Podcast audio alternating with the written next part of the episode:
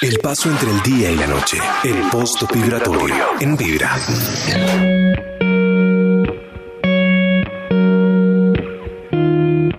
Ya vamos a comenzar todo nuestro programa especial de hoy en Vibra. Son las seis en punto. Aquí está Yatra.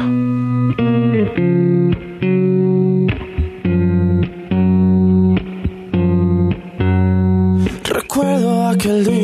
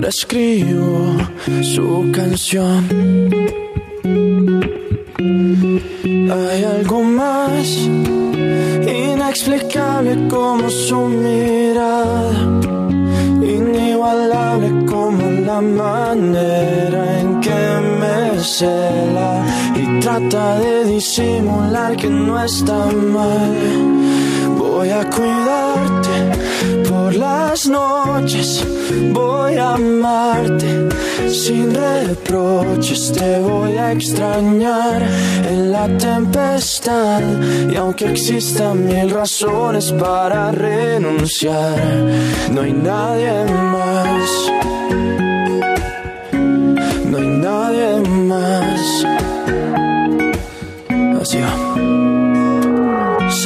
todo, se llevó tristeza, ya no existe espacio la melancolía, porque a su lado todo tiene más razón. Me llevé sus lágrimas, llegaron risas, cuando estamos juntos la tierra se paraliza, se paraliza.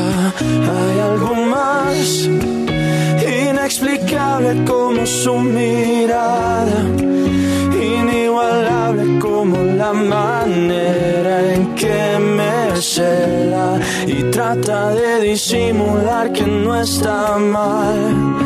Voy a cuidarte por las noches, voy a amarte sin reproches, te voy a extrañar en la tempestad y aunque existan mil razones para renunciar, voy a cuidarte por las noches, voy a amarte sin reproches, te voy a extrañar en la soledad y aunque existan mil razones para terminar, no hay nadie más. Pues aquí está Sebastián Yatra abriendo esta hora de música. Son las 6 de la tarde, dos minutos.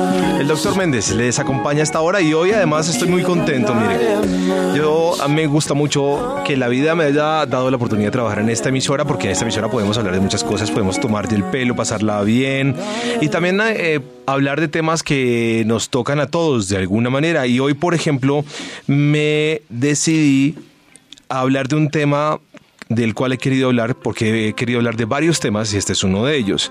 Y hoy vamos a hablar de un tema que yo sé que mucha gente tiene una conexión muy, muy grande con este tema. Hay ya opiniones, y de hecho incluso eh, que nos pueden enviar y que nos están enviando a nuestro WhatsApp. Y mm, sé que mucha gente tiene que ver con este tema. El tema de hoy es, me lo aguanto por mis hijos. Y entonces resulta que a veces uno ve, yo tengo muchas amigas, por ejemplo, y uno ve a las amigas diciendo, no, me toca aguantarme eh, a este man porque, pues, ¿cómo hago? ¿Cómo bajar a los chinos sin papá? Eh, la dependencia económica, eh, el que dirán, y también el pensar que volver a construir una relación es muy difícil, que cómo le va a poner otro papá a los chinos. Bueno, hay una cantidad de cosas que, que vienen ahí por el camino y entonces uno a veces, o yo por lo menos veo a veces muchas relaciones en las que yo digo, Dios mío, ¿qué hacemos? Este no es un programa en el que yo pretenda decirle a la gente sepárese, tome distancia, no. Yo lo que quisiera es tratar de generar una conciencia y hablar este tema incluso con, con unos panelistas que me he levantado muy claves para el día de hoy, muy contentos, ya se los voy a presentar, y, mm, y decirle a la gente, oiga, de pronto piénselo un poquito mejor, reacciones, ¿será que sí estamos haciendo lo correcto? Y si vamos a tomar alguna decisión que lo hagamos desde nuestra parte consciente, no una parte impulsiva. Eh, y tampoco pretendo con este programa que, que nos empoderemos en caminos equivocados y de pronto nos levantemos y digamos, sí, todos contra los hombres. No, no necesariamente porque además no, no, no, seguramente no todos los hombres eh, son iguales o somos iguales o nos comportamos igual en una relación. También uno ve muchos papás que son supremamente juiciosos y responsables con sus hijos y ve uno familias armónicas, eso también es cierto. Así que eh, hoy vamos a hablar de ese tema. Si usted quiere hablar con nosotros, nos puede enviar su mensaje de WhatsApp si se identifica con el tema o conoce el tema de alguien, nos puede enviar su opinión. Eh, ojalá mensaje de voz a nuestro WhatsApp 316-645-1729. Primero las damas, voy a presentar a una amiga que yo le voy a decir Tatiana. ¿Sí? Tatiana. Aquí está el micrófono, Tati, para que te acerques. Y hola, ¿cómo estás? ¿Cómo te va? Hola, ¿cómo vas? Bien, Tatiana, Tatiana hoy nos va a hablar, eh, Tatiana es una oyente real de Vibra y nos va a hablar de su experiencia en ese tema de me lo aguanto por mis hijos. ¿Cuánto tiempo aguantó? ¿Mucho? Tres años. ¿Tres años? ¿Cosas hartas? Muy duras. ¿Sí? Bastante Bueno. duras. Y por el otro lado tengo a um, un gran amigo que es Yesid. Yesid es, eh, es muy cercano a la familia Radiopolis y además trabaja en la Secretaría de Salud de Bogotá. Creo que me estoy, estoy en lo correcto, ¿sí o no, Yesid? Sí, ¿qué tal Méndez? ¿Cómo estás? ¿Bien o no? Estás en lo correcto. Bueno, bien. Vamos a, vamos a comenzar por alguna parte y hay muchos mensajes ya en nuestro WhatsApp. Si usted quiere participar, envíe su WhatsApp. Si quiere enviarnos mensajes eh, en nuestras redes sociales, también lo puede hacer. Si me quiere confiar eh, su situación, me puede enviar también su mensaje por un mensaje directo. Y aquí estamos listos para resolver estas dudas, estas inquietudes y para hablar de frente de un tema que sabemos que está ahí, pero del cual poco se habla. Entonces, por eso nos hemos asesorado hoy, por ejemplo, de Yesid, que tiene toda la, la- la experiencia, la expertise desde la parte psicológica y más desde la Se- Secretaría de Salud de Bogotá de hablar de estos temas. Entonces, mm, son muchos los casos, Yesid le pregunto de entrada, son muchos los casos que uno ve o que usted ve mejor en los que las mujeres aguantan, particularmente las mujeres aguantan muchas cosas de sus esposos por muchas razones. Ok, listo. Voy a, voy a contextualizarte un poco antes. Yo tengo dos experiencias. Una en la Sí. Secretaría Distrital de Salud. La Secretaría Distrital de Salud tiene, pues, algunos espacios que son muy importantes para Bogotá, unas líneas de atención psicológica telefónicas, hay una línea para las mujeres y hay una línea donde todas las personas pueden llamar para contar casos. Y uno de los casos que más aparece en esas líneas es ese, es- son mujeres que han sido víctimas de algún tipo de violencia y que continúan sus relaciones de pareja. Y yo soy psicólogo clínico y en terapia también me pasa mucho y es que llegan eh, algunas parejas o algunas familias donde uno identifica ca- casos de violencia o casos de, de maltrato y mujeres que terminan aguantándose esas relaciones de pareja por un montón de razones eh, que ya podemos ahora empezar a hablar. Bueno, pero ya usted llega en un momento en el que por lo menos existe un psicólogo de la Secretaría de Salud en este caso o, clínicamente en el cual de pronto ellas pueden ir a desahogarse. Pero por ejemplo uno mira para atrás y uno mira las abuelas nuestras no tenían esas, esas ventajas, ellas se tenían que aguantar y se aguantaban, ¿no? Y lo que dijera el abuelo era lo que dijera y punto, y el abuelo podía hacer, deshacer y, y nadie les decía nada, ¿no? Y eso de alguna manera, obviamente no podemos generalizar porque no, no podemos hablar de que somos totalmente machistas o de verdad todos estamos equivocados en el camino equivocado, pero sí trascendió de alguna manera, trascienden un poco las costumbres o no. Sí, claro. Se tiende a, se tiende a repetir lo aprendido.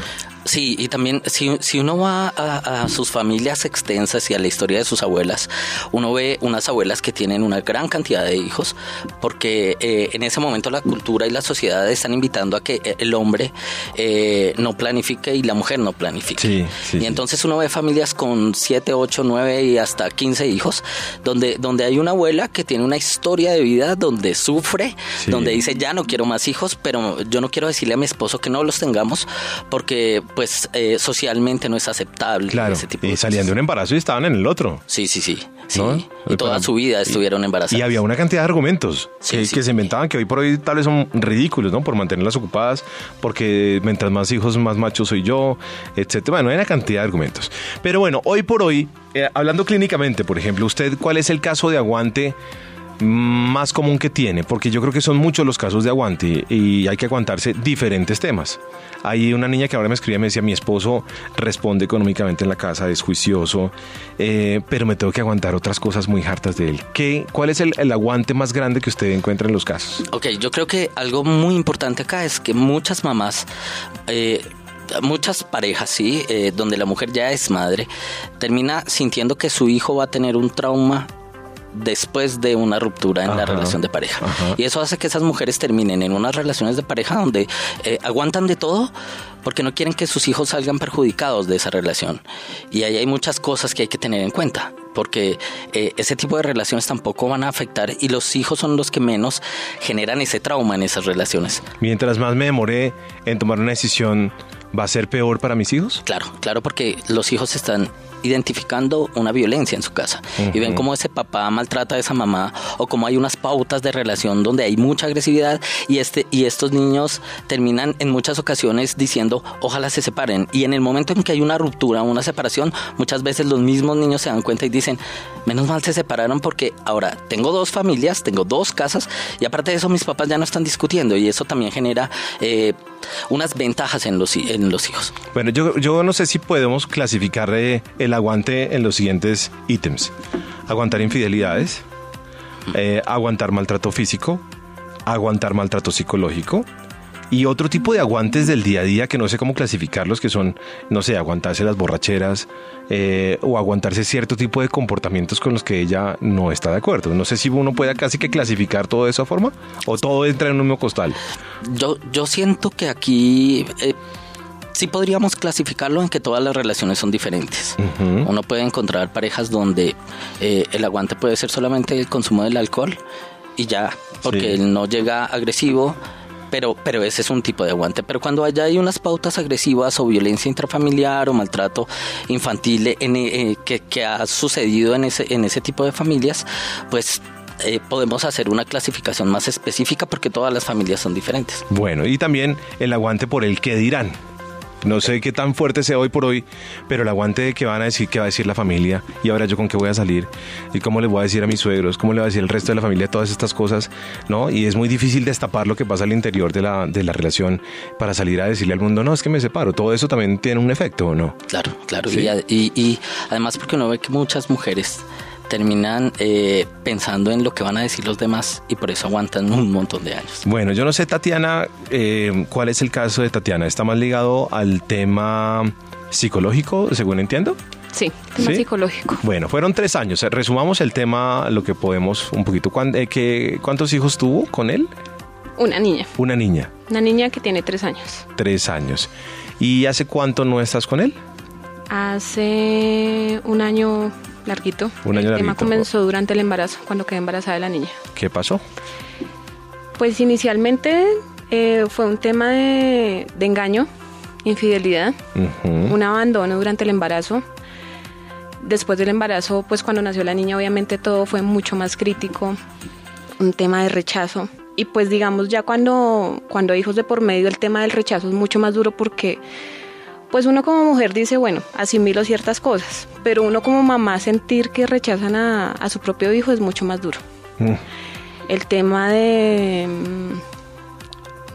de, o sea, como que él está en una zona de confort, pero pues finalmente yo le decía que se fuera, pero tampoco se iba. Y pues obviamente sí es verdad que uno cuando tiene un hijo uno ya no piensa en uno, uno piensa en sus hijos.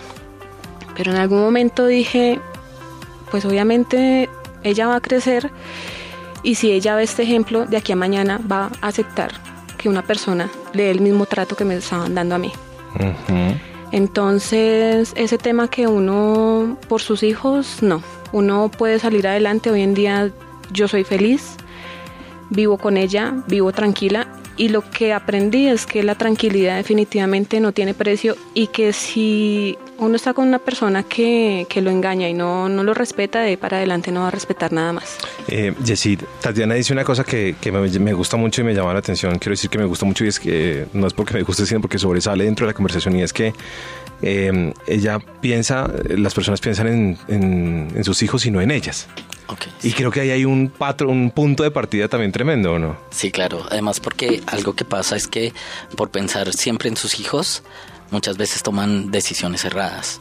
Porque ellos creen que eh, la mujer por lo general cree que estando con esa pareja su hija va a estar mejor porque va a tener una idea de familia, que es una idea que nos han vendido todo el tiempo en que las familias son papá, mamá e hijos, pero en este momento hay una gran cantidad de familias. Es que ese es un tema muy fuerte, Yesid, porque eh, cantidad de modelos que nos han mostrado y que están equivocados son muchos, pero creo que entender que eso en realidad no era lo correcto nos cuesta mucho porque eso fue lo que vimos durante muchos años, generaciones eh, de trascendencias eh, y creemos que hay una serie de comportamientos en la vida como seres humanos que son los correctos, ¿cierto? Y puede que no, puede que uno tenga derecho a otras cosas o tenga el derecho de pensar de otra manera. Hay colegios incluso en los que eh, casi que enseñan todavía que una religión es la correcta. Y creo que eso tampoco, eso, eso no, no es así. Claro. Y lo que pasa en la cabeza de la mujer es que dice, si yo no sigo este patrón, no voy a ser una buena mamá. Porque yo tengo que darle a mi hijo esa familia que yo tuve, de papá, mamá y, y, e hijos en, en, el mismo contexto. Y eso realmente genera más presión psicológica frente a la mujer y a la toma de decisiones. Bueno, vamos a escuchar algunos mensajes, algunos audios que ya nos están llegando a nuestro WhatsApp. Usted si quiere participar, todos podemos participar, vibras de todo el mundo. Y aquí todos los temas están para todos. 316-645-1729. Yesid, escuchemos mensajes que ya están llegando y, qué bueno que podamos hablar de estos temas. Hola amigos de Vibra, eh, mi nombre es Diana y yo me aguanté a una persona casi por cinco años pero no por mi hija. Cuando nació mi hija me ayudó a abrir los ojos y por mi hija lo dejé y estamos supremamente bien. Gracias, mi corazón no late, mi corazón vibra.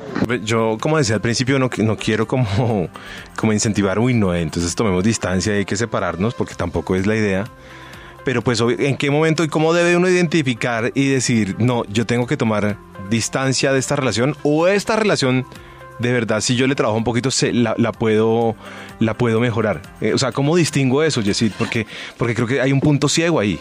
Sí, no, y además es que creo que creo que de alguna forma estamos eh, eh, satanizando todas las relaciones y no todos los hombres somos malos, ¿no? creo que hay hombres que tienen una muy buena relación y muy buenas familias, pero algo que hay que tener en cuenta acá, lo que acaba de decir esa oyente es muy clave. No todas las mujeres toman la decisión de continuar con esa relación y un hijo también puede ser un motor. todas las relaciones son diferentes y todas las historias son diferentes, pero algo que hay que tener en cuenta acá es que hay momentos en los cuales las mujeres deben observarse un poco y decir, ¿será que sí estoy siendo víctima de algún tipo de violencia acá? ¿Será que me, me siento feliz en esta relación de pareja o es el momento para tomar decisiones? Y hay que evaluarse un poco en cómo me siento frente a la relación, si soy feliz en esta relación. Claro, entonces ahí, ahí pongo yo, entonces yo digo, yo por ejemplo, soy una mujer, tengo un hijo con, con Yesid, por decir algo. Y en ese caso entonces yo debo pensar, soy, ya no soy feliz con Yesid, pero está mi hijo de por medio. Entonces creo que lo que ahí dice, ella dice es, yo sacrifico mi felicidad por el niño.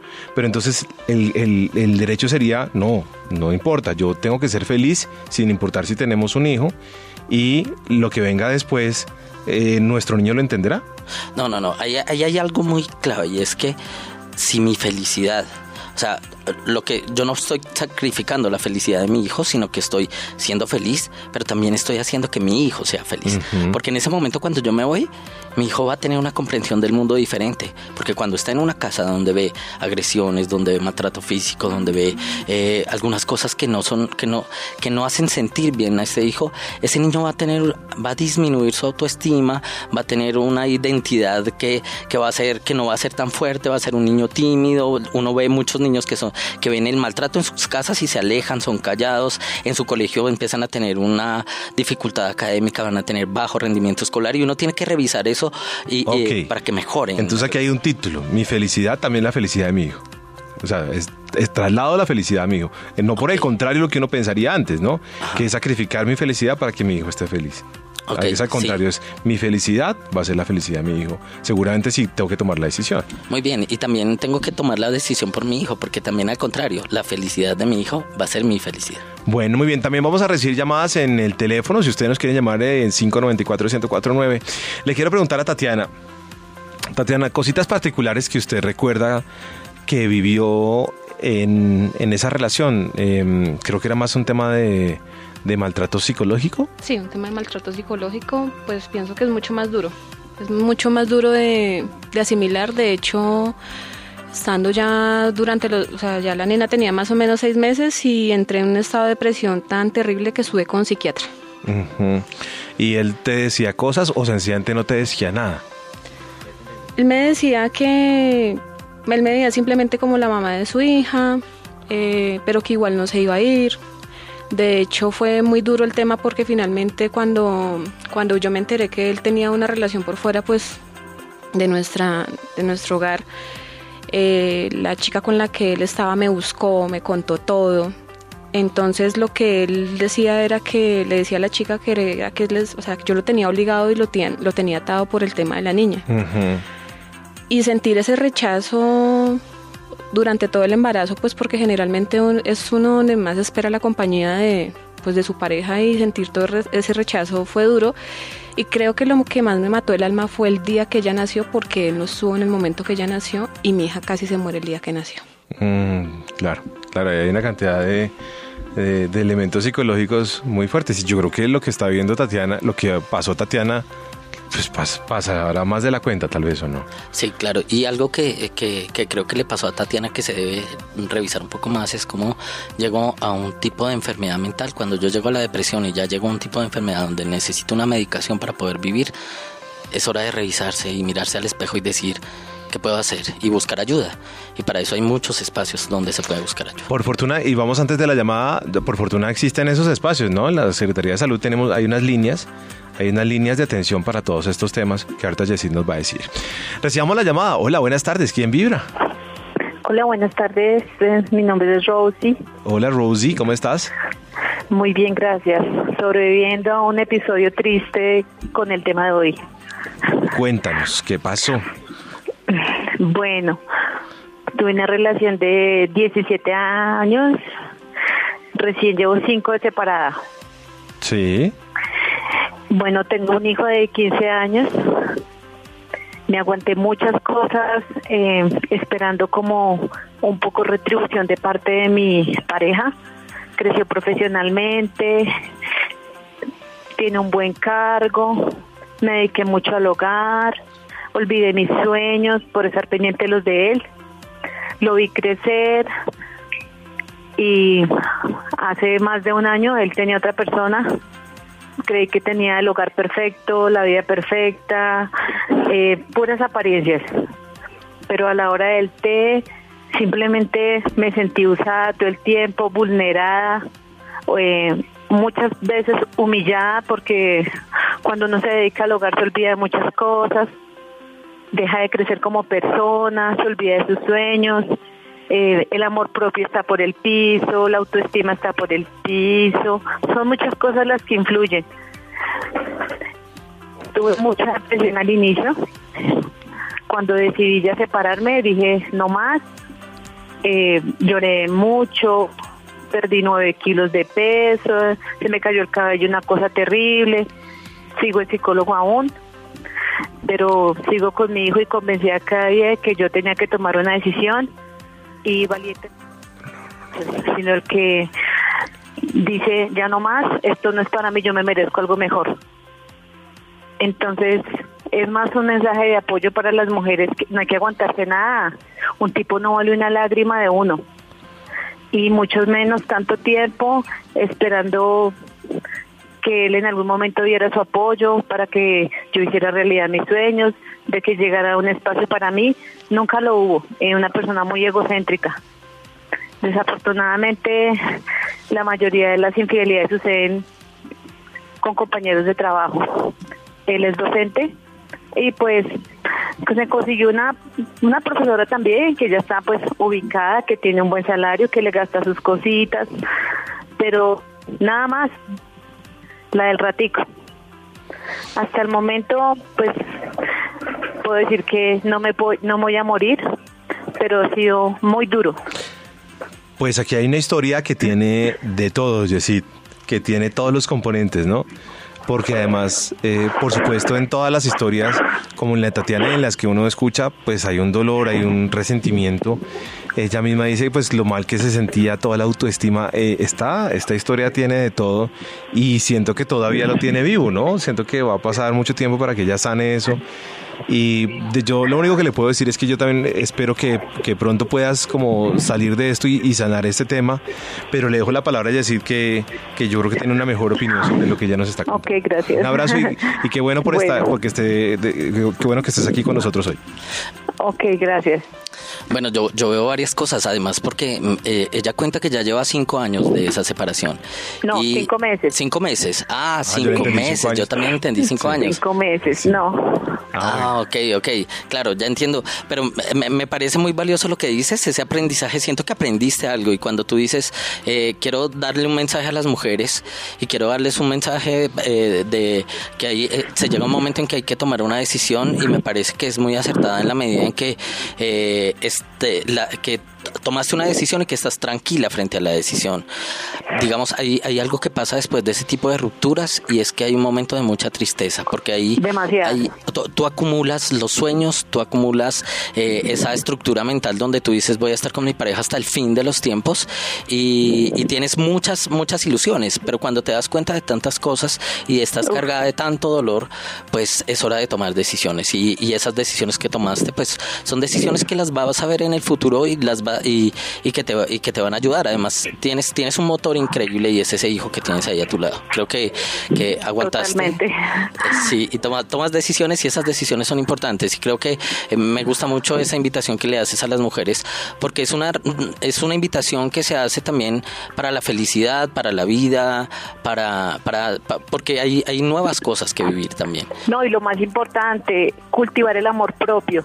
Mira, no hay nada más importante que mirarte al espejo decirte, eres divina, desde que te levantas hasta que te acuestas. No necesitas que ningún tipo te lo diga o que tu marido te coja la nalga y que, digas estás rica. No necesitas de un tipo para ser feliz.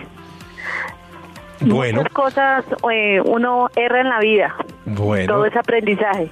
Pero chicos, excelente programa, mi corazón no late, mi corazón vibra y excelente el tema de hoy. Muy bien, muchas gracias. Tampoco es que se nos van a sublevar ahora todas las mujeres porque tampoco todos somos iguales, ¿no? Tampoco es que nos generalicen, ¿sí o no? ¿Sí o no, Tatiana? ¿Sí o no? No, eh. tampoco, tampoco. ¿no? Bueno, muy bien. Muchas gracias a ella que nos dio un, nos dio un caso muy, muy interesante. Jessie sigue haciendo apuntes y dice que Jessie va, a terminar haciendo una serie de, resúmenes más adelantico. Eh, vamos a volver en un segundo después de esta canción de Ricardo Arjona que además va un poco con el tema de hoy con em, qué pasa cuando yo me aguanto cierto tipo de cosas, entre ellas las infidelidades. 6.27 minutos, están escuchando Vibra. Este es el post vibratorio y hoy todos podemos participar en este tema que se llama Me lo aguanto por mis hijos. Te conseguí la luz del sol a medianoche y el número después del infinito. Instalé la usa mayor en tu diadema y tú seguías ahí como si nada. Endulcé el agua del mar para tu sed. Te alquilé un cuarto menguante de la luna. Y como buen perdedor busqué en la cama las cosas que el amor no resolvía. Y cómo duele que estés tan lejos, aquí en la misma cama. Cómo duele tanta distancia, aunque te escucho respirar y estás a cientos de kilómetros y duele quererte tanto, fingir que todo está perfecto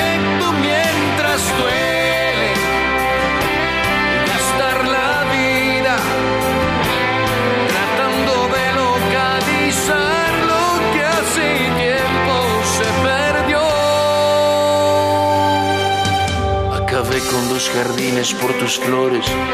Inventé la alquimia contra la utopía. Y he llegado a confundir con la ternura. La lástima con que a veces me miras. Qué triste es asumir el sufrimiento. Patético es creer que una mentira convoque a los duendes del milagro que te hagan despertar enamorada. ¿Cómo duele?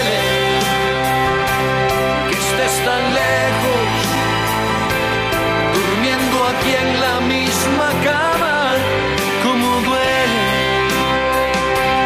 tanta distancia, aunque te escucho respirar.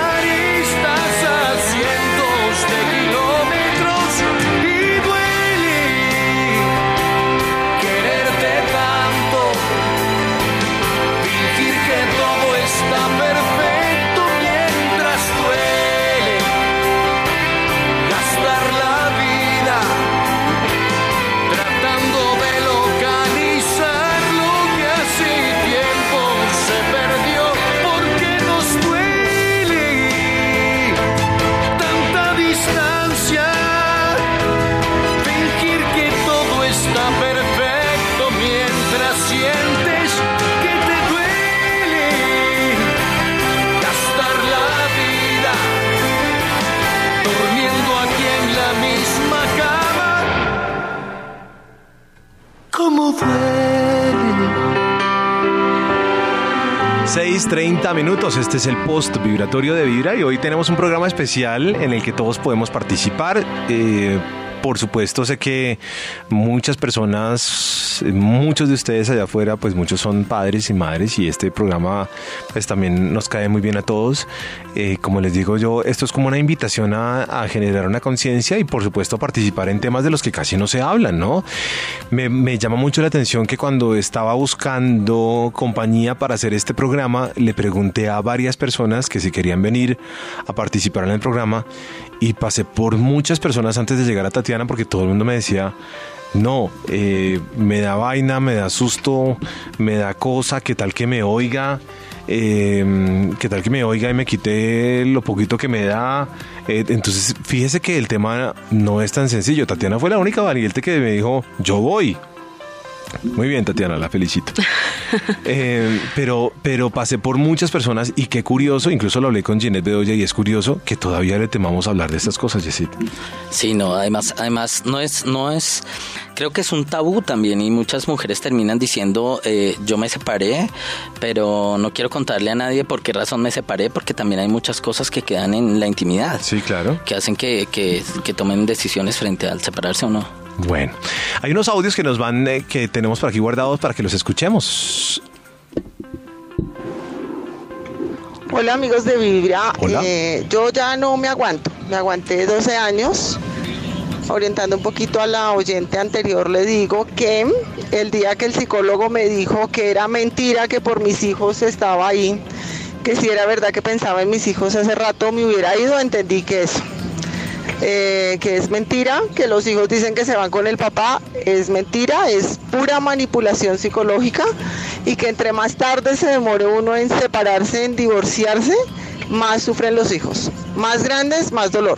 Ocho años entienden, sufren como sufrimos todos, pero el dolor, como todo, pasa. La manipulación aparece automáticamente y he visto muchos casos de manipulación con el tema de los hijos. Eh, yo no sé si fue el caso de Tatiana, eh, ¿él la manipuló en algún momento también por el tema de la niña o era completamente desinteresado de él? O le decía, Pues- haga lo que usted quiera. Creo que de una forma indirecta, digamos, no era tan directo, pero lo que decía el psicólogo, eh, a uno lo crearon en una sociedad que pues uno se crió con mamá y papá. Él se crió con mamá y papá y lo que le infunden a uno es que sus hijos tienen que crecer con mamá y papá. Entonces, digamos, de una u otra forma, él sabía que mi talón de Aquiles pues obviamente era la niña. Y pues tenía como sus arrebatos en algún momento de, de amor hacia ella, pero, pero pues igual poco a poco se fue viendo ese como ese sentimiento, o sea, no, o sea, nada, no le importaba nada a la niña. Y de hecho hoy en día es así, o sea, él económicamente lo que hace es responder, cada 15 días la recoge y de ahí no pasa, o sea, a los 15 días él no aparece, él no llama para preguntar por ella. Entonces, en algún momento sí como que uno siente ahí como que, o sea, digo, ¿cómo le voy a quitar su papá? Porque eso era lo que yo pensaba. Claro. Le voy a quitar su papá, la voy a dejar sin papá. Pero hoy en día mi hija es una niña muy feliz. Pues igual cuando yo me fui del lado de él, ella tenía dos años, entonces ¿A en usted ese le tocó momento... irse, no? ¿Él nunca se fue? No, él no se fue. Ah, ok. Y tenlo por seguro que donde yo no me vaya, él hubiera... Claro, pues es que él estaba en una zona de confort donde tenía una casa, donde tenía su comida, donde tenía su ropa, pues... Pero, pero yo al ver eso, al ver que yo era infeliz, al ver que yo no tenía tranquilidad, yo decía, si yo no soy feliz, mi hija no va a ser feliz. Ok, la manipulación, Doc.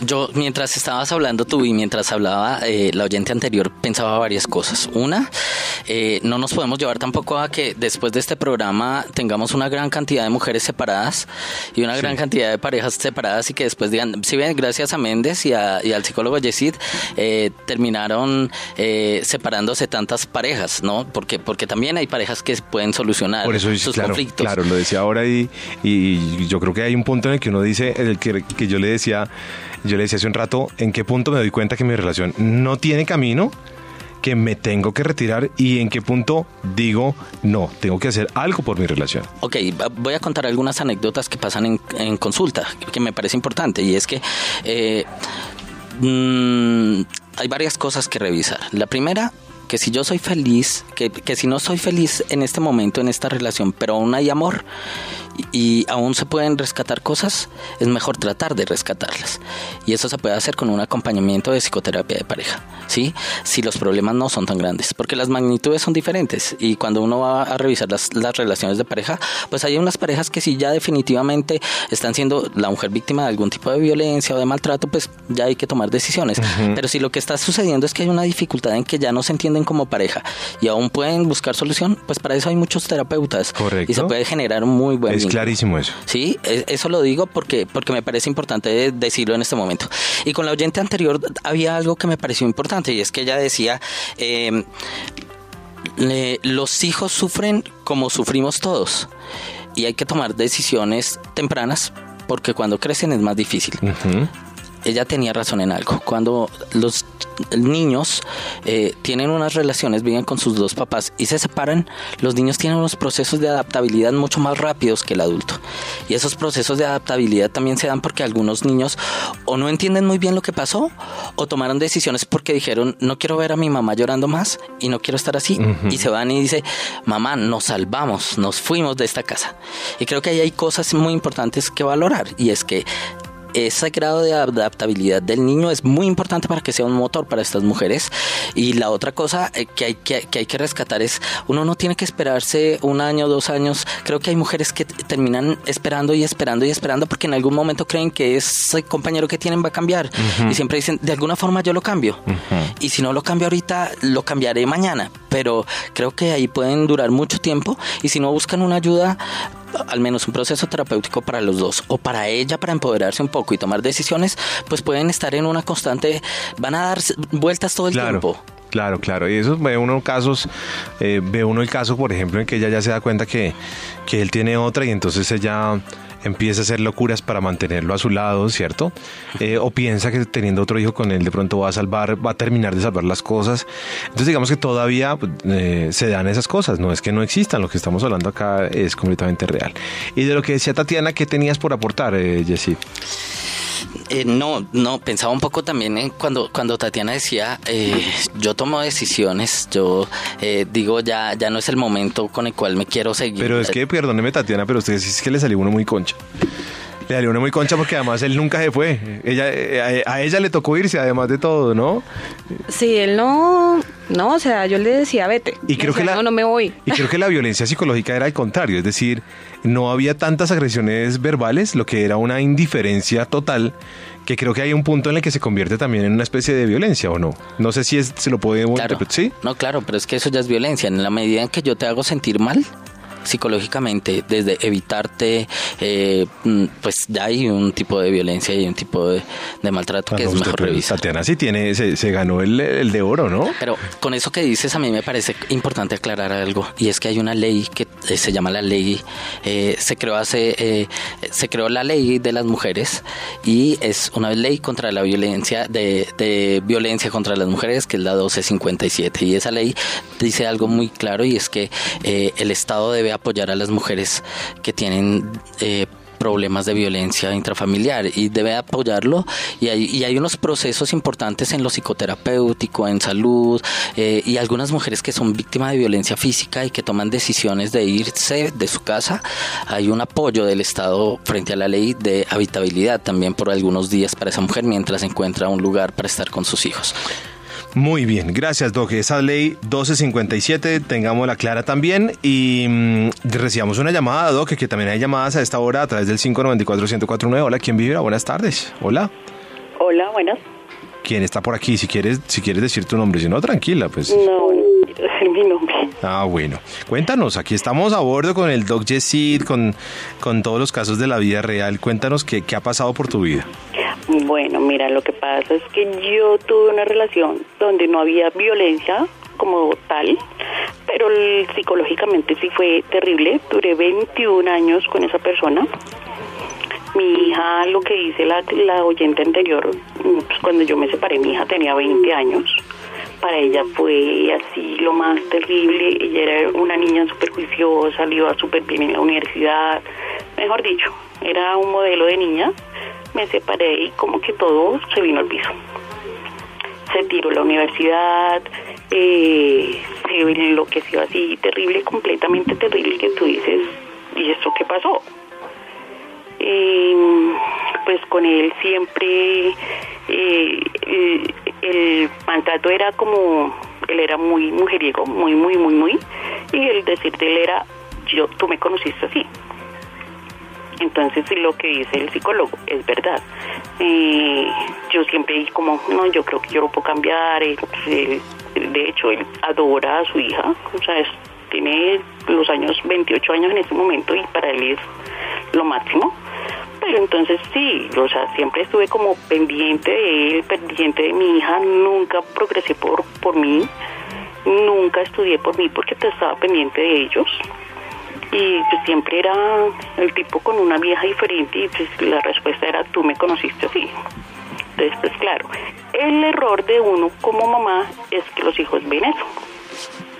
Ok. Entonces, entonces el patrón es de que en ese momento yo lo que veo es que mi hija como que repitió la historia. Y ella muchas veces se pone a llorar y me dice, mami, yo no sé por qué yo lo hago, yo vi todo lo que tú sufriste, pero yo no sé por qué yo caigo, entonces es, es, es horrible, horrible, horrible. Pues muchísimas gracias. Aquí el Doc ya con la cabeza nos está diciendo un montón de cosas y ahora lo invito, Doc, a que nos diga todas las cosas que usted escuchando. Esta voz eh, está pensando porque ella nos acaba de entregar el resultado de 21 años, ¿cierto? 21 años son muchos años, ¿no? Eso es, eso es casi la tercera parte de la vida. Entonces, esos son muchos años. Oye, muchísimas gracias por estar con nosotros aquí en Vibra. Gracias a ustedes, ustedes son lo máximo, los adoro. Ah, un abrazo gigante y qué bueno que estés por aquí con nosotros en este programa y qué bueno que te hayas decidido participar. Jessy, es- Jessy está que se habla. Sí, es que eh, eh, tú acabas de decir algo que dijo Tatiana hace un rato que me pareció va- valiosísimo y es que Tatiana decía, yo tomé decisiones porque yo no quiero que mi hija repita mi historia. Y creo que eso es un aprendizaje muy importante en, ese, en esa etapa de ciclo vital. Y es que cuando el niño es pequeño y la mamá toma esas decisiones puede empoderar y la niña aprende. Y aprende a que, a que si a mí me agreden, yo no puedo permitir que eso siga pasando. Y me parece que es una decisión.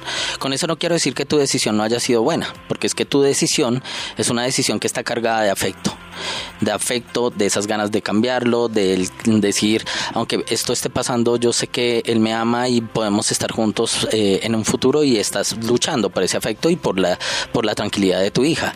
Pero ahora lo ves reflejado en, en una hija que tiene un impacto psicológico mucho más grande, que lo tiene en el momento en que se rompe la relación de pareja y tú dices, ella pierde la universidad y yo creo que entró en una crisis que, que no sé, sé- no sé si tuvo algún proceso psicoterapéutico o un apoyo de un profesional, que me parece que es importante tenerlo en ese momento y que invito a todas las personas, sobre todo en esa edad del adolescente o del adulto joven, eh, que pueda tomar ese tipo de, de- apoyos. Pero lo más importante aquí es que eh, cuando tú dices que ella replica la historia y que no puede salir de esa historia, esa historia se puede cambiar y creo que tiene un apoyo y es una mamá que vivió la misma historia. Y yo te invito a que converses con ella, a que la empoderes también y que le enseñes muchas cosas de la vida. Hay dos líneas de atención psicológica que te van a servir en el distrito y que le van a servir a esas personas que nos están escuchando. Hay una línea que es la línea púrpura, que la tiene, es, es una alianza entre la Secretaría de Salud y la Secretaría de la Mujer. El número de teléfono de la línea púrpura es 01 8000 11 21 37. Y es una línea que la pueden encontrar en internet, se llama, ahí la encuentran así como línea púrpura. Y la segunda es la línea 106, que es la línea de atención psicológica, eh, que tenía antes, era, estaba instaurada para niños, niñas y adolescentes, pero en este momento recibe a todas las personas que quieran hablar sobre sus emociones, sobre su tristeza o quieren conversar un rato. Ahí van a encontrar un psicólogo que va a poder apoyarlas y les va a dar una guía para tomar esas decisiones. Ustedes están muy contentos aquí y estamos todos muy contentos aquí hablando de lo que de lo que estamos hablando el día de hoy. Pero ahora rápidamente cuando son las 6:44 minutos y el tiempo se nos está pasando muy rápido, les tengo que mostrar la otra cara de la moneda. Y ustedes van a decir, ¿de verdad? ¿Esto pasa? ¿Es es así? Quiero que escuchen la otra cara de la moneda. Buenas tardes amigos de Viera. Bueno, mi caso es totalmente diferente. Yo tengo mi pareja, tenemos dos niños, vivimos juntos, pero he tenido que aguantarle muchas cosas. Llevamos juntos cuatro años Eh, he tenido que aguantarle infidelidad, he tenido que aguantarle maltrato. Eh, o sea, es una persona súper agresiva, súper bipolar, que en un momentico está bien y en el otro momentico está mal. Es una situación bastante compleja y yo me lo he tenido que aguantar por, por mis hijos porque eh, siempre he querido que ellos como que tengan sus padres cerca. Entonces ha sido una situación bastante difícil. Mm, entonces, pues nada, mi corazón no late, mi corazón vibra. Pues hombre, a él un abrazo gigante, qué bueno que, que, hayan, que haya participado en el programa porque porque claro, eh, no podemos generalizar y fíjese que pues obviamente la, historia dice lo contrario y dice que los hombres somos quienes hemos sido los eh, inquisidores de, las relaciones y, nos hemos puesto eh, en unas situaciones muy difíciles frente a las mujeres, pero me encanta tener este audio también de un hombre que dice, oiga, yo me aguanto esto por mis hijos y mire todo lo que me tengo que aguantar. Ok, y me, y me parece muy bien a mí también eh, escucharlo porque uno ve muchos hombres que terminan callando más que las mujeres porque el tabú es mucho más grande. Y cuando es un hombre va y le dice a sus amigos, ah, no, es que yo soy víctima de maltrato de mi esposa, y lo primero que van a hacer es que se van a reír, porque es que eso es algo que no tiene presentación para otro hombre. Si uno viene y le dice, no, es que mi esposa me maltrata, pues va a ser es más cómico y creo que es importante ay mírelo. Ajá, no, chiste. Obviamente digamos que, claro es parte de como de, cómo se tomaría el tema no sí es lógico. Sí pero sí también esa línea de ayuda la 106 pueden llamar los hombres también claro eso me gusta mucho porque él está incluso diciendo aquí por interno que está dispuesto a dar más detalles de su relación y este hombre pues está, está pasando las, las, las difíciles porque mire que ya le aguanta infidelidad y, y, la infidelidad en cualquier corazón y en cualquier ser humano duele de una manera impresionante o no, Tatiana. O sea, la infidelidad, una infidelidad duele duele demasiado. Muy, muy, o sea, encontrarse con ese tipo de cosas con la persona que uno ama es muy duro. O sea, eh, pegarse una aterrizada de esas es una cosa muy, muy difícil, una cosa que, o sea, no solamente en el momento, sino que deja demasiadas secuelas. Y, y sí, uno, uno, uno a veces como que en algún momento se, se, se hace el bobo, por decirlo así, y uno dice, no, eso él va a cambiar. Pero, pero son cosas que uno finalmente le dejan las secuelas y uno no puede volver a ser la misma persona. Y con el tema que dice el doc de las, de las líneas de ayuda, me parece que es algo muy bueno porque digamos, antes de yo ir esa situación, para mí el tema de los psicólogos y los psiquiatras, yo decía, no, eso es para gente con problemas de otro tipo. Cuando yo ya me enfrenté a la situación y fui al psiquiatra, él me decía que ese tipo de cosas eran mucho más comunes de lo que uno cree. Lo que pasa es que ante la sociedad, pues, ¿qué van a decirnos que está loco? Porque eso es lo que uno piensa que la gente le va a decir. usted, usted está loca. Pero cuando, cuando uno se enfrenta a eso y, toma ese tipo de ayudas, son ayudas muy sanas y son ayudas que, le abren a uno los ojos y donde uno en realidad se empieza a valorar, donde uno empieza a decir, me tengo que empezar a querer y tengo que saber que como persona y como mujer valgo mucho y que a nadie me le puedo aguantar ningún tipo de situación. Bueno, me gusta también lo que acaba de decir Tatiana, pues tiene todo un encanto lo que acaba de decir, parece increíble todo lo que acaba de decir Tatiana. Eh, pero bueno, qué, qué bueno que hemos podido escuchar la otra cara de la moneda, también parece supremamente valioso, Doc. Ok, sí. Además porque creo que también es valioso empoderar a los hombres para que cuenten. Claro. que busquen claro. ayuda. Y para que salgan de, ese, de, de, de, esas relaciones que son tormentosas también para los hombres. Claro, y es, imagínate una relación tormentosa y uno con hijos, claro, pues es, es muy difícil, ¿no?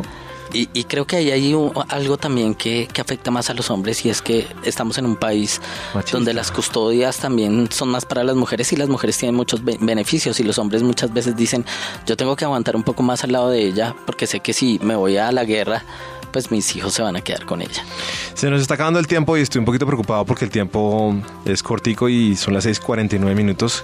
Eh, Aquí hay otro audio que quiero que, escuchemos a esta hora. Eh, antes de irnos vamos a ir haciendo como, como ya la recapitulación de las cosas porque se nos, se nos pasó esta hora muy rápido, Doc.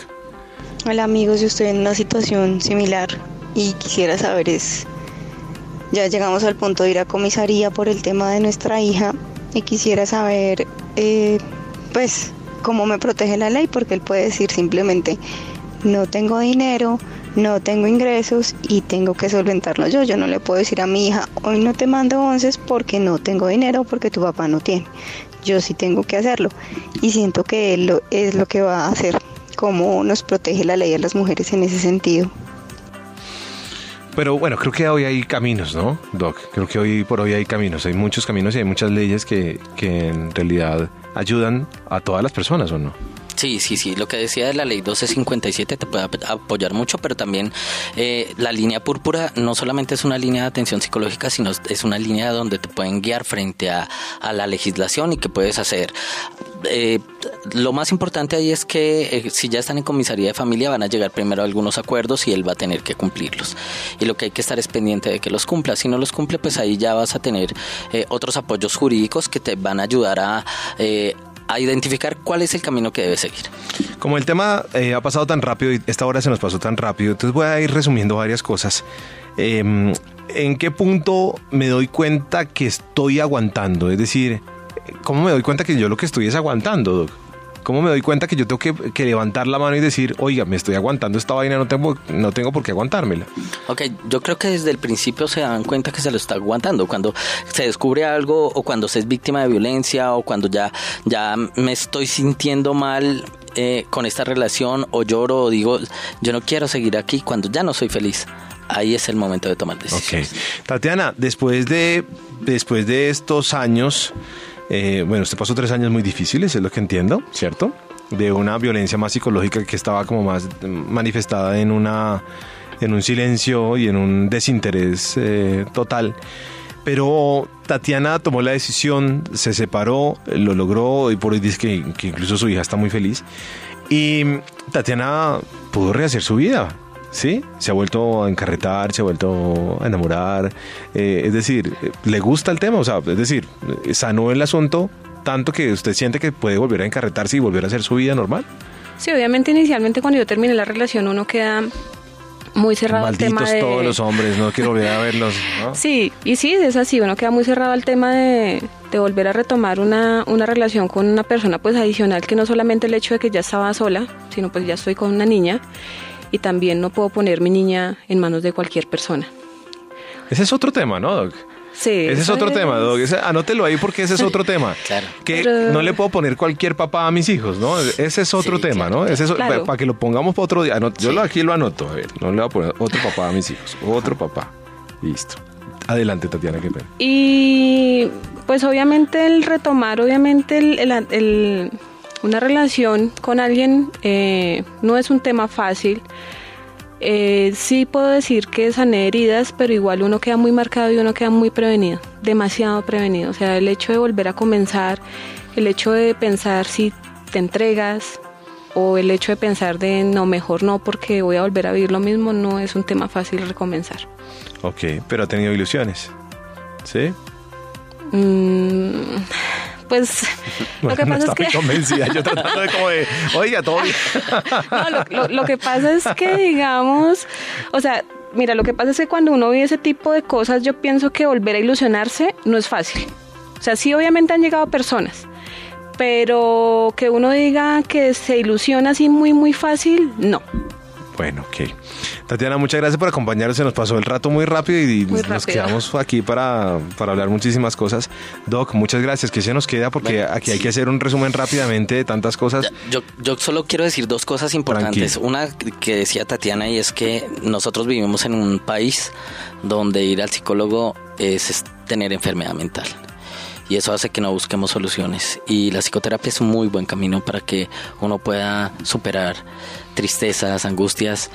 Al menos una, los seres humanos al menos tenemos un episodio depresivo en la vida, por cualquier razón. Y lo importante es que podamos tener una ayuda psicológica o profesional que nos pueda que nos pueda ayudar pues eh, nos va a servir mucho.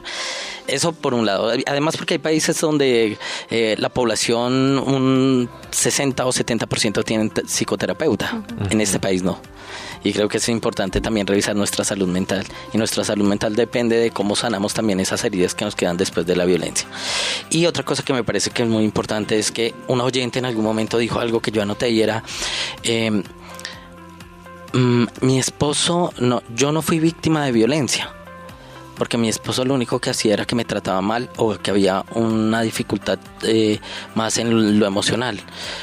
Pero cuando la violencia no significa el golpe físico, la violencia está cargada de muchas cosas. Y creo que eh, la, la violencia psicológica tiene un peso mucho más grande porque te está afectando en tu autoestima, te está afectando en tu, en tu integridad y creo que eso es importante retomarlo. Eh, es, no solamente necesito que me golpeen, para saber que tengo que tomar decisiones frente a la vida. Tengo que hacerle una última pregunta antes de irnos, porque es que son muchas cosas, pero quiero que me resuma de la mejor manera, Doc Yesid. A Tati, gracias por estar con nosotros también. Eh, ¿Cómo cultivar el amor propio? Yo creo que pues, no es tan fácil en la medida que cuando uno es víctima de violencia después empieza a decir, ¿será que la culpa es mía? Y creo que algo que, que empieza a moverse ahí es la culpa. ¿Será que no leí lo que él quería? ¿Será que estoy haciéndolo mal? ¿Será que...? Y, y ahí ya se fractura mi amor propio. Y algo importante es que los seres humanos todos somos muy valiosos y en la medida en que nosotros no permitamos que el otro nos golpee o que pase por encima de nosotros, ahí estamos generando eh, un proceso donde digo, yo me quiero y por eso tengo que tomar decisiones este audio, esta hora de, charla que hemos tenido aquí con eh, nuestras oyentes reales y con el Doc. Eh, muchas gracias, Doc Jesse de la Secretaría de Salud de Bogotá. Muchas gracias por acompañarnos. Este audio va a quedar en nuestra página de internet de Vibra para que si lo quieren escuchar de nuevo, si lo quieren compartir, si se lo quieren enviar a alguien que saben que lo necesita, ahí estará para que ustedes lo vuelvan a escuchar y lo compartan. Son las 6 de la tarde, 56 minutos. El doctor Méndez, más que trabaja en la radio, me encanta acompañarles hoy o todos hablando aquí en Vibra.